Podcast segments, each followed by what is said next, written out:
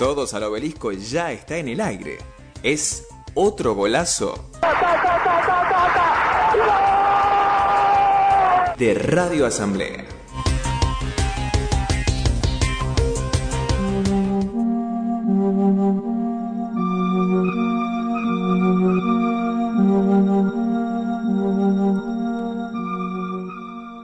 Seguimos en el aire de Todos al Obelisco cuando son las 12 y cuarto del mediodía de este domingo estival, ya podríamos decir.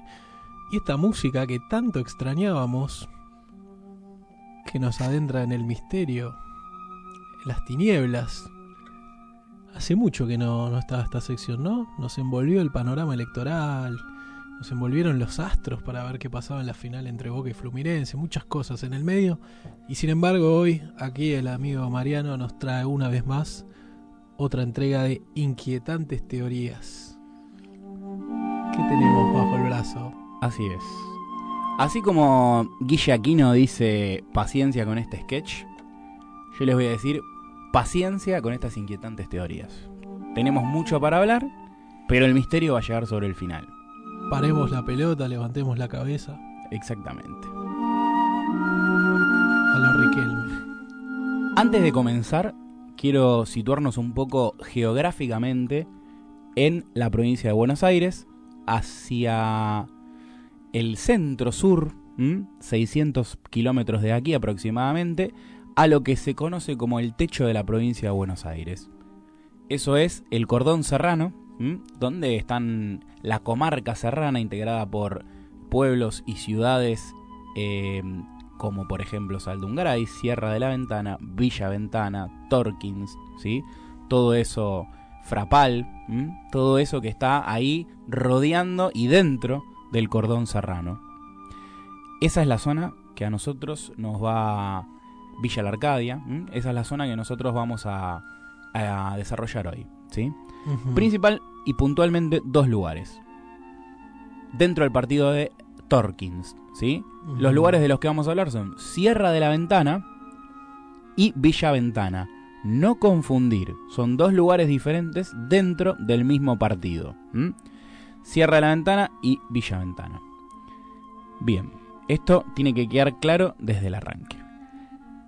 Dentro de este lugar, de este cordón serrano, de lo que vamos a hablar es del Hotel Club Casino de Sierra de la Ventana. Hotel Club Casino Ventana, ¿sí? ¿Alguna vez habían escuchado hablar de este lugar? No. ¿No? Bueno. Es un lugar, mejor dicho, fue un lugar que se construyó a principios del siglo XX de una fastuosidad única en América. América toda, ¿eh? desde Canadá al pie, a Tierra del Fuego. Lugar único. Para entrar un poco en tema, en el año 1904 en Villa Ventana comenzó a construirse este hotel, club y casino y la construcción demoró aproximadamente 7 años. ¿Cuándo se inauguró? El 11 del 11 de 1911. Uf, para volver con la numerología para volver exactamente con la numerología. No sé si significará algo. Después podríamos preguntarle a nuestros numerólogas de confianza. Mm, eh, después de todo lo que pasó con Boca, me siento el, meme del GTA. Oh shit, here we go again.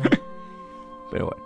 Eh, bien, se inauguró 1911 y les voy a contar un poco de lo que tenía ese hotel para que entremos eh, en dimensión de la inmensidad y la fastuosidad en el medio de Villaventana, imagínense a la vera del Cerro Napostá. Eh, si hoy hay pocas cosas ahí, imagínense hace más de 100 años. Mucho menos. Era absolutamente la sierra y el monte, nada más. Hmm. ¿Qué tenía el hotel? 6.400 metros cuadrados de superficie total cubierta, con dos y tres pisos en diferentes sectores. Una torre en el centro, una torre muy alta, 173 habitaciones, 4 suites, 58 baños, escalinatas de mármol de Carrara, traído de Europa, un gran, gran hall central, solarium, restaurante. Esto es un dato único, ¿eh? Hmm. Cine, 1911.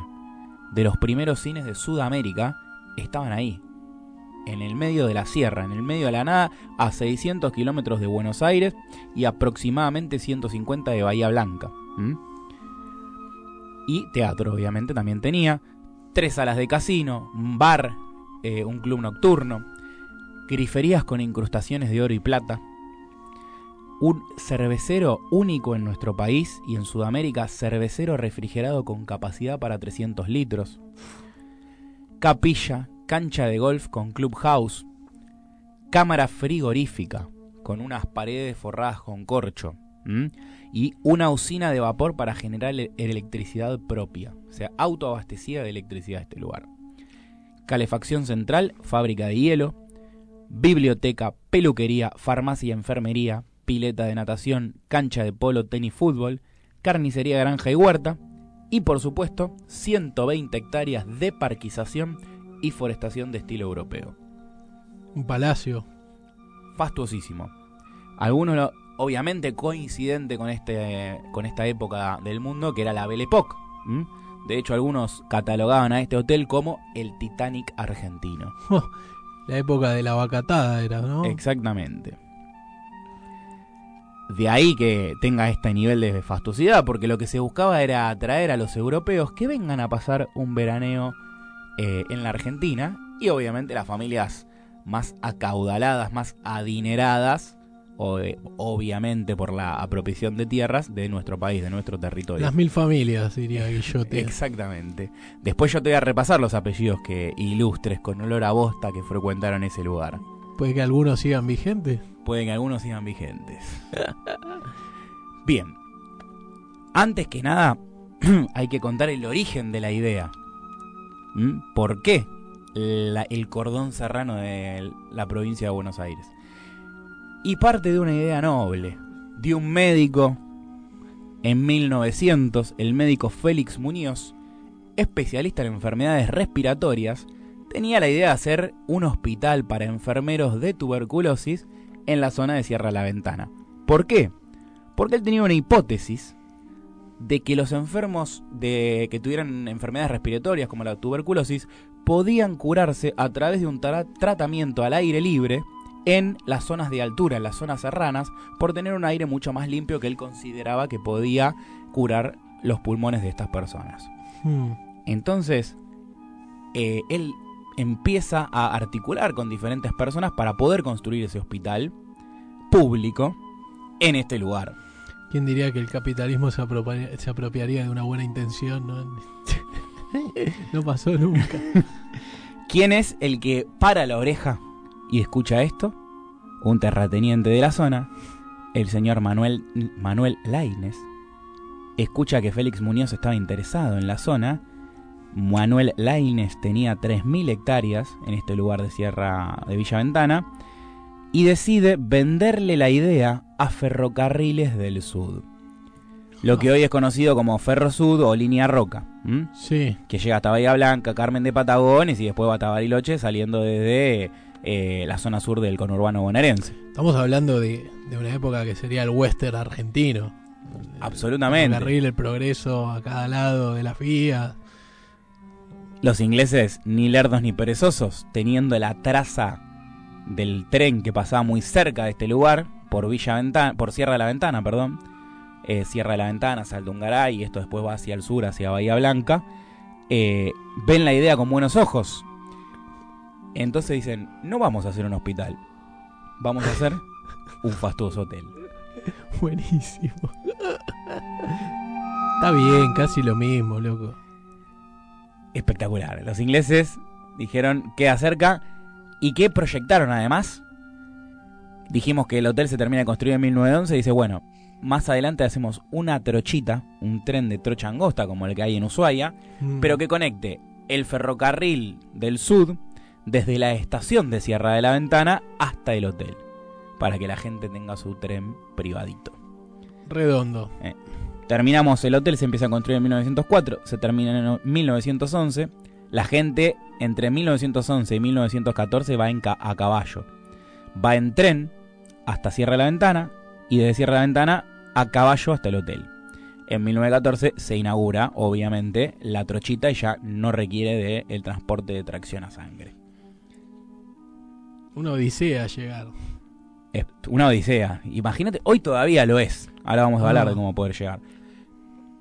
Aparece otra persona ahí que para las orejas, otro apellido ilustre con olor a, olor a bosta, que hoy eh, da nombre al partido. El señor Ernesto Torkins. ¿Qué es lo que hace el muchacho?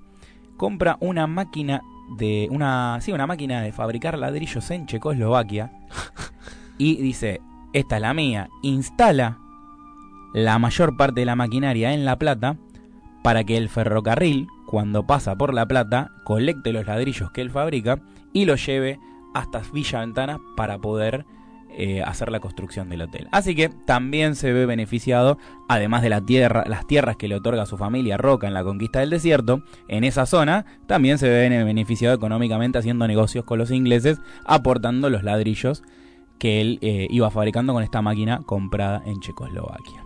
En todos los frentes, el zorro. En todos los frentes. Qué jugador. Bueno, dijimos, el 11 del 11 del 11 se inauguró con una fastuosa fiesta en la cual participaron los ilustres apellidos con olor a bosta que yo les había mencionado. Algunos los conocerán, seguramente. Un Ortiz de Ocampo, un Torkins, dijimos recién, un Mitre. Nunca, nunca falla. Un Martínez de Oz. Oh. Anchorena. Y la frutilla del postre, el señor que hacía las veces de anfitrión absoluto, Julio Argentino Roca, maestro de ceremonias. Estuvo presidente. Ahí estaba meadísimo. Faltaba, eh. faltaba una Luro Pueyrredón igual. eh. No le quedaba mucho. No, no lo encontré, pero por ahí seguramente estaba. Seguro, un primo, algo, una, una Fabi Cantilo del momento. Tanta, bueno, tanta guita se movía. Dijimos que en el 14, después de la inauguración, tres añitos después, se, se hace esta trochita angosta que conecta la estación de Sierra La Ventana con el hotel. O sea, son el meme, to- todo, prendiéndose fuego, Primera Guerra Mundial, todo y acá festejando. Muy atento en ese dato que ahora lo vamos a, a mencionar. 1916, Sí, ¿quién cae en este lugar? La infanta Isabel de Borbón, el príncipe Eduardo de Gales y el presidente de Brasil, obviamente, para festejar los 100 años de la independencia argentina. mirá vos, a ese nivel llegó el hotel. A ese nivel. Sí, sí, era, como te digo, único en América. Sí. Cine tenían. Estamos hablando de Un montón, 1911. Eh, una usina eléctrica propia. Propio, como su generador, ¿no? Claro. Hasta que todo tiene un subidón y después tiene un bajón excepcional. El ocaso del Hotel y Club Casino de Sierra La Ventana aparece en el año 1917. Ya venía palideciendo por la guerra mundial, la primera guerra mundial. Dijimos que los turistas europeos venían acá, gastaban la guita, se la patinaban dos meses. ¿Y qué pasa en Europa? Que no deja venir a los turistas. La Primera Guerra Mundial. La Primera Guerra Mundial. La Revolución Rusa, por otro lado. Todo eso hace que eh, haya un quilombo en Europa que no permite que los europeos vengan, empieza a faltar plata. Para colmo, la coronación del ocaso se da en el 17 porque el presidente Hipólito Yrigoyen sanciona la, pro- la ley de prohibición del juego. La otra gran arca que tenía, además de los turistas europeos, eran los juegos de azar. Entonces esto genera una gran crisis que hace que, en una gran crisis en el hotel, que hace que en el año 1920 deje de funcionar. Directamente se cierra el hotel porque no puede sostener los gastos, porque no entra la guita del juego y no entra la guita de los turistas europeos. Seis, nueve años. Nueve, Nueve. 1911 a 1920. Eso fue lo que Muy duró. poco el para sueño. tal inversión. Sí. Y también, obviamente, muere la trochita. ¿Para qué la trocha Sí, sí. si era llevar lo único que había era el hotel. Las dos cosas desaparecen en el 20 producto de esto. Solo nueve años después. Otro dato curioso, además de todos los servicios que tenía, eh, también ofici eh, esto, la verdad está en algunos documentos, eh, ofrecía un servicio de suicidios el hotel. ¿En serio? si vos eh, habías entrado, habías caído en desgracia, te aportaban una bala y un arma una en desgracia económica, digo, porque ¿podés soportar la vida de ser pobre? Anda, date la pera, viví tus últimos meses o días o semanas de riqueza y después te pegas un tiro. Como le dicen ahora amenities, ¿no? Am- Amenities. Era suicidate acá. Pobre los de limpieza, ¿no? Era un balacito igual. Te dan la, la bala y un revólver. Esto está en algunos documentos, realmente yo no sé si será verdad. Eh, esto lo pueden constatar todo. Hay un museo hoy día del hotel. Pero todavía no hay mucho misterio. Vamos a avanzar un poco en los años. Hacia fines del 30, principios del 40, la provincia de Buenos Aires decide comprar el predio e instala allí una colonia de vacaciones para todos los adolescentes de la zona que pudieran ir a pasar ahí los meses de verano. Finalmente- ¿Cómo dijiste? Principio del 30. Principio del- no, finales del 30, principios del 40. Ya fin de la década infame. Fin de la década infame, primeros años del Go. ¿M? Sí. Eh, esto no prospera. En realidad lo compra, pasa a ser parte de la provincia y no prospera. Y obviamente el hotel ya llevaba varios años de abandono, más de 20, y empieza a sufrir saqueos. Desde todas las mobiliarias, los mobiliarios, eh, muebles, los vinos de la bodega, carísimos vinos, también son saqueados. Hay un mito que dice que una de las arañas, gigantescas arañas que estaba en uno de los comedores, está en una municipalidad de la zona ahora. Eso es un mito mm, que cuenta la gente de, la zona, no sé, no tengo forma de, no tuve forma de corroborarlo. Y acá vamos al primer a la primera realidad objetiva que algunos la catalogan de misterio por una parte. Año 1939. ¿Qué ocurre en el mundo? Estalla la Segunda Guerra Mundial. Muy bien. Se van los alemanes a dar un paseo por Polonia y bueno, se descubren que estalló la Segunda. Y también pensé que ibas a decir Colonia, No, Uruguay. No, no. porque en realidad también van a dar un paseo por Uruguay los alemanes. La batalla del Río de la Plata. Con el Graf Spee. Bien. Para nutrir un poco la información de los oyentes, en el año 39 el Graf Spee, un buque alemán, empieza a ser acechado por una pequeña flota londinense hasta la bahía de Montevideo en la costa del Río de la Plata, es torpedeado y posteriormente el capitán induce el hundimiento del Graf Spee, que todavía está en las costas uruguayas, ahí hundido, se, se- obviamente si, si uno lleva radares y demás, puede observar el, el Graf Spee. ¿Sabes dónde está el ancla? En el Museo de Uruguay. ¿En Uruguay? Hay un ancla en Villa General Belgrano Mira. con la cruz de hierro al lado, dice la tripulación. Otro, otro páramo importante. Y ahí vamos. Porque algunos alemanes de Graf estuvieron en Villa General Belgrano, otros en La Falda, creo, ¿no? Sí, sí, en la cumbrecita, bueno, en la región. Antes que nada, un poco hablar de Hans Langsdorff, que fue el capitán que hundió el barco. Y como todo, él no murió, pero sabemos que todo capitán debe hundirse con su barco. Él decide recalar en Buenos Aires, se refugia en un hotel, se envuelve en la bandera del barco, se pega un tiro en la cama y se suicida. Un leal. Un leal a su barco, a su flota. Bien, ¿qué pasó con los tripulantes? Algunos fueron a General Belgrano, otros fueron a La Falda, algunos fueron a Mendoza y 350 marinos del Graf Spee terminaron en el hotel casino abandonado. 305. Perdón, vos sabés que el capitán está acá a una cuadra, ¿no? ¿Qué Hans Landorf? Sí, está acá. en el cementerio El alemán. cementerio- el sí, y varios de los de los que murieron también están en el cementerio alemán. Hermoso. Mm. 300 Estamos acá a una cuadra del cementerio de Chacarita, del cementerio alemán. 350 tripulantes del Graf Spee, Spee. Spee terminaron en, en el hotel. en el hotel. ¿Qué hicieron? Lo regentearon durante dos años. Ah, no, terminaron siendo comunistas. Durante dos años, esto es información verdadera, ¿eh? Hay uniformes incluso de Graf Spee en la zona, eh, en el museo. Los alemanes administraron el hotel por dos años, dicen que fue su mejor momento. Qué porque la eficiencia alemana, loco. lo administraban como un barco.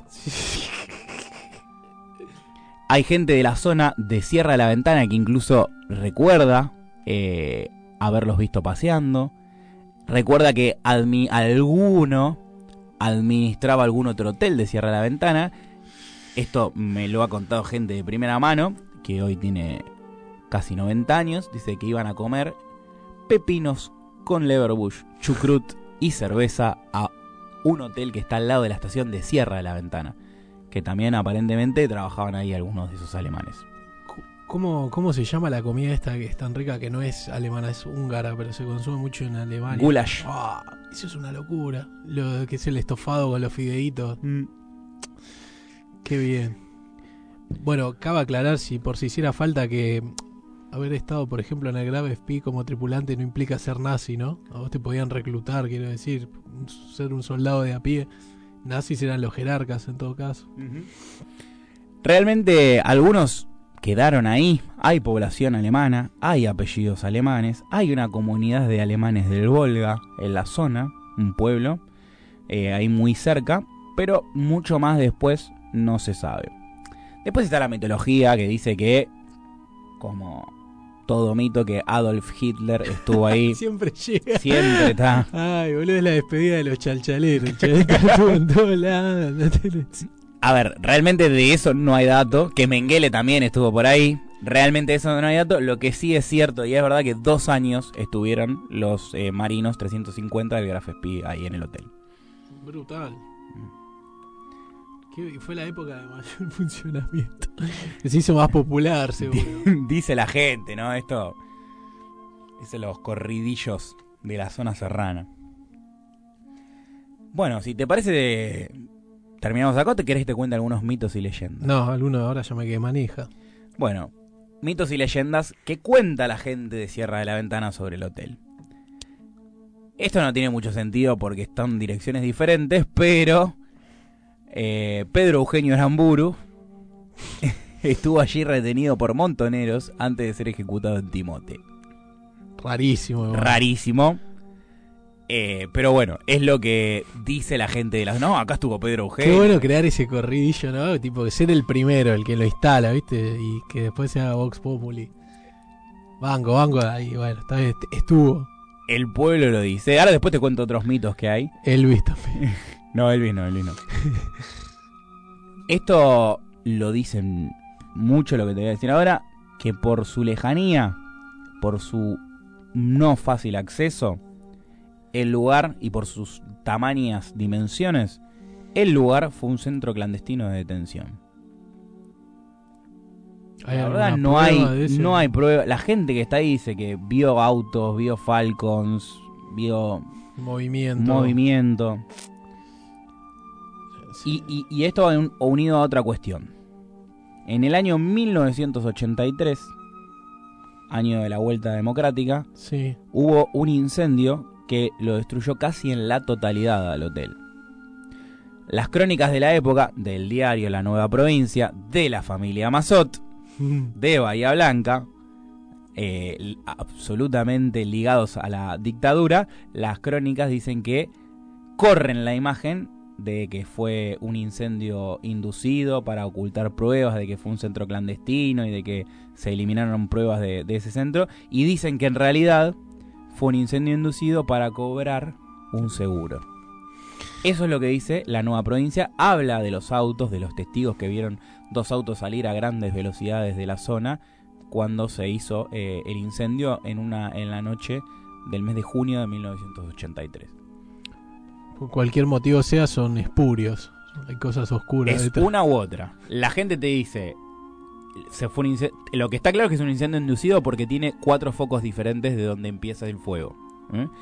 Unos dirán, eh, fue para ocultar las pruebas de- del centro clandestino y otros dirán para cobrar un gran y jugoso seguro. Qué huella, loco, eh. Hoy día quedan ruinas de ese hotel por el incendio, obviamente. Así que no queda mucho, sí queda en pie una estructura y hay una especie como de centro de interpretación dentro de las ruinas, como para tratar de ver en fotos e imágenes cómo era en su momento de mayor esplendor este... Sostenido Este por la municipalidad hoy.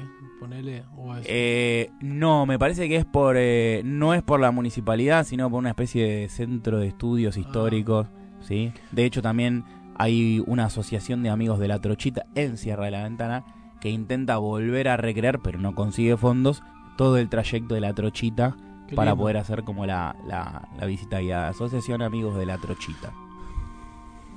Increíble. Más datos curiosos que cuenta la gente de la zona, no de Villaventana, de Sierra de la Ventana. Junto a la estación de Sierra de la Ventana se creó un hotel Sí. para todos los trabajadores, un hotel que es inmenso hoy día, que era en su momento para trabajadores, arquitectos y demás que iban a trabajar en el hotel Villaventana. ¿m? Bueno, ahí dice la mitología, ese hotel fue restaurado hace 20 años más o menos, Mm. y dice la mitología que cuando se restauró ese hotel, en el sótano se encontró un águila nazi de 3 metros. Hace poco hablamos del estadio. ¿Te acordás? Sí, estadio? eso era verdad. Eso que estaba el águila en Alemania. No, era una esvástica. Una esvástica en Alemania. Acá era un águila. Está, está- está mejor el águila. igual. Sí. Esto es mitología de, Sí, de de la zona y... corridillo Sí. de los pueblerinos.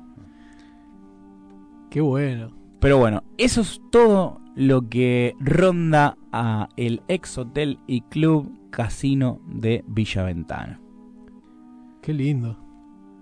Hoy día se lo puede ir a visitar. De Roca Hitler sin escala. Y bueno, uno puede ir a ese centro de interpretación y observar las ruinas. Además, puedes ir a subir el Cerro Ventana, ese curioso cerro que tiene una ventana, un agujero en el medio. Algunos dicen que era una cueva, geólogos dicen que era una cueva, que cuando hubo un terremoto o un movimiento, la parte de atrás de la cueva cae y queda el agujero, ¿sí? Que va de lado a lado de la montaña. Increíble. ¿Ha sido frecuentemente? Trabajé muchos años ahí y es uno de los lugares, de mis lugares en el mundo, Cierra la Ventana. Pero al, al hotel fui. Pocas veces, dos veces y creo es que que, si no hay nada No. casi. Es ir a ver las ruinas, ir a ver el centro de interpretación, donde quedan algunos objetos, Algunos que algunas fantasmas. camas, fantasmas, ropa de, de los marinos y demás. Wow, boludo, qué flash. Bueno, ojalá puedas conocer algún familiar de un marino ahí, algún hijo, un nieto. Y yo te digo, cuando uno transita las calles de la zona, ve caras alemanas. Es un, eh, un- una canción de los redondos, caras alemanas en la putiventana. bueno, celebro la vuelta de esta sección. La celebro porque me ha dejado, como siempre me voy inquieto, In- a a buscar más de, bueno, inquietantes teorías se llama, ¿no? Pero está cumpliendo con el objetivo. Bueno, Nazis, rocas, guerras, eh, Latinoamérica, me gusta. Y la historia del Graf Spee, que es tremenda, la batalla del Río de la Plata, cómo corrieron los alemanes. montoneros. Montoneros, bueno, Ay, sí, sí, Igual eso es mito, pero bueno. sí. bueno. No tengo, creo que mucho más. tenés una cita musical, Hay un solo camino que uno puede tomar para llegar a ese lugar. mm, ¿m? Es la ruta 76 que atraviesa toda el abra de la ventana hasta Torkins y a la vera de esa ruta uno puede acceder a Villa Ventana. Uno va por la 76, cruza la rotonda que va a Sierra la Ventana, sigue derecho por la 76 hacia la izquierda, se desvía, llega a Villa Ventana. Si no se desvía y sigue derecho unos kilómetros más, puede llegar al Cerro Ventana. Esa ruta es el único camino posible y el que mejor lo supo explicar es el señor Ricardo Iorio. Bonaerense Ruta 76 Sendero ayer transitado por los pampas de Catriel. Con rumbo al sauce corto para visitar. Indios ricos de ventana y loncos de Curamalal para algunos es pasado, para otros es tradición. Corral de piedras yo levantado, donde amargar mi sangre. En tus márgenes barros ruta 76. que nace en Sierra Chica y López Lecumbe. Con rumbo a la bahía que fuera blanca alguna vez. allá por los arenales de Chasicó. Fortines donde el gaucho por decreto se apagó. Hoy la cara de roca en los billetes de a y tu huella desierta despierta en mí a los desterrados, bravos que hoy no escuchan ni responden.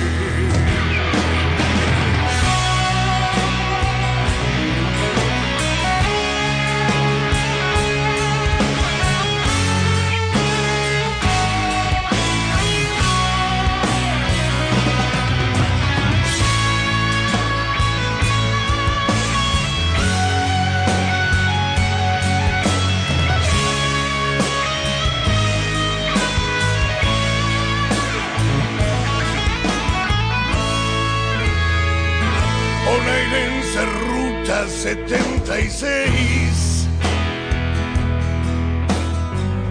Te estoy cantando y vos esperándome. Pues andar te debo para llegar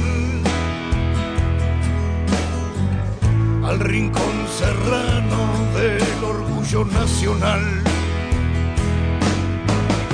Para algunos es pasado, para otros tradición. Corral de piedras he levantado, donde amargar mi sangre. En tus márgenes barros, ruta